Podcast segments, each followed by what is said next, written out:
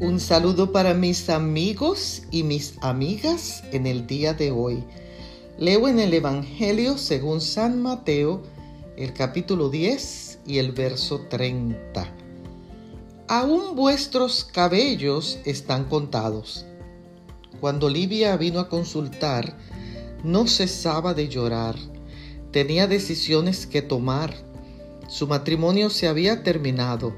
Tenía dos hijos y las deudas la estaban consumiendo.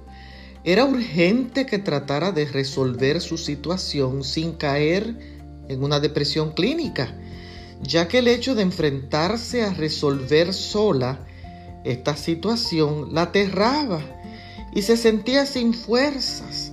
No sabía dónde comenzar. El texto de hoy indica que Jesús te ve, te oye, Está atento a tu vida, a la vida de tus hijos. Sabe de las cuentas que necesitan ser saldadas. Sabe de tu dolor, de tu impotencia.